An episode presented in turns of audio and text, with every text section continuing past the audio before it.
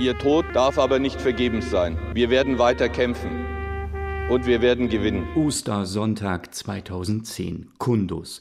General Frank Leidenberger, damals Oberkommandierender der deutschen Truppen im Norden Afghanistans, spricht bei der Trauerfeier für drei Fallschirmjäger, die zwei Tage zuvor im Gefecht mit Taliban-Kämpfern gefallen sind. Letztendlich wollen wir mit unserer Arbeit und unserem Dienst hier verhindern, dass künftig solche feigen Angriffe geschehen können.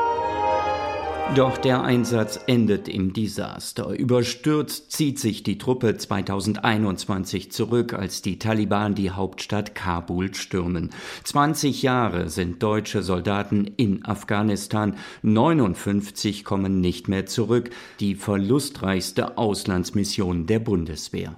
War alles umsonst, fragen sich heute viele Soldaten. Peter Bayer, Christdemokrat, ehemals transatlantischer Koordinator, räumt im Bundestag ein, die Bundeswehr war nicht auf den Kampf vorbereitet und die Politik wollte es nicht wahrhaben. Im Mittelpunkt stand eine bewusste Beschönigung von Einsatzrealitäten vor Ort und als besonders negatives Ressort ist hier das Auswärtige Amt immer wieder genannt worden. Es gab Warnungen vor Fehlentwicklungen, sie wurden nicht gehört, meint Michael Müller. Er war regierender Bürgermeister in Berlin, sitzt heute als SPD-Bundestagsabgeordneter der Enquete-Kommission vor. Als 2008 der damalige SPD-Vorsitzende Beck empfahl, über Gespräche mit moderaten Taliban nachzudenken, wurde er mit Hohn überzogen. Heute wissen wir, dass der zunehmende Einfluss der Taliban und ihr Rückhalt in der afghanischen Gesellschaft unterschätzt wurde und die Ausgrenzung vom politischen Prozess wohl ein Fehler war. Auch Shahina Gambir versteht im Rückblick nicht, warum es trotz langjähriger Beziehungen zu Afghanistan nicht gelungen ist, die Menschen dort besser zu verstehen.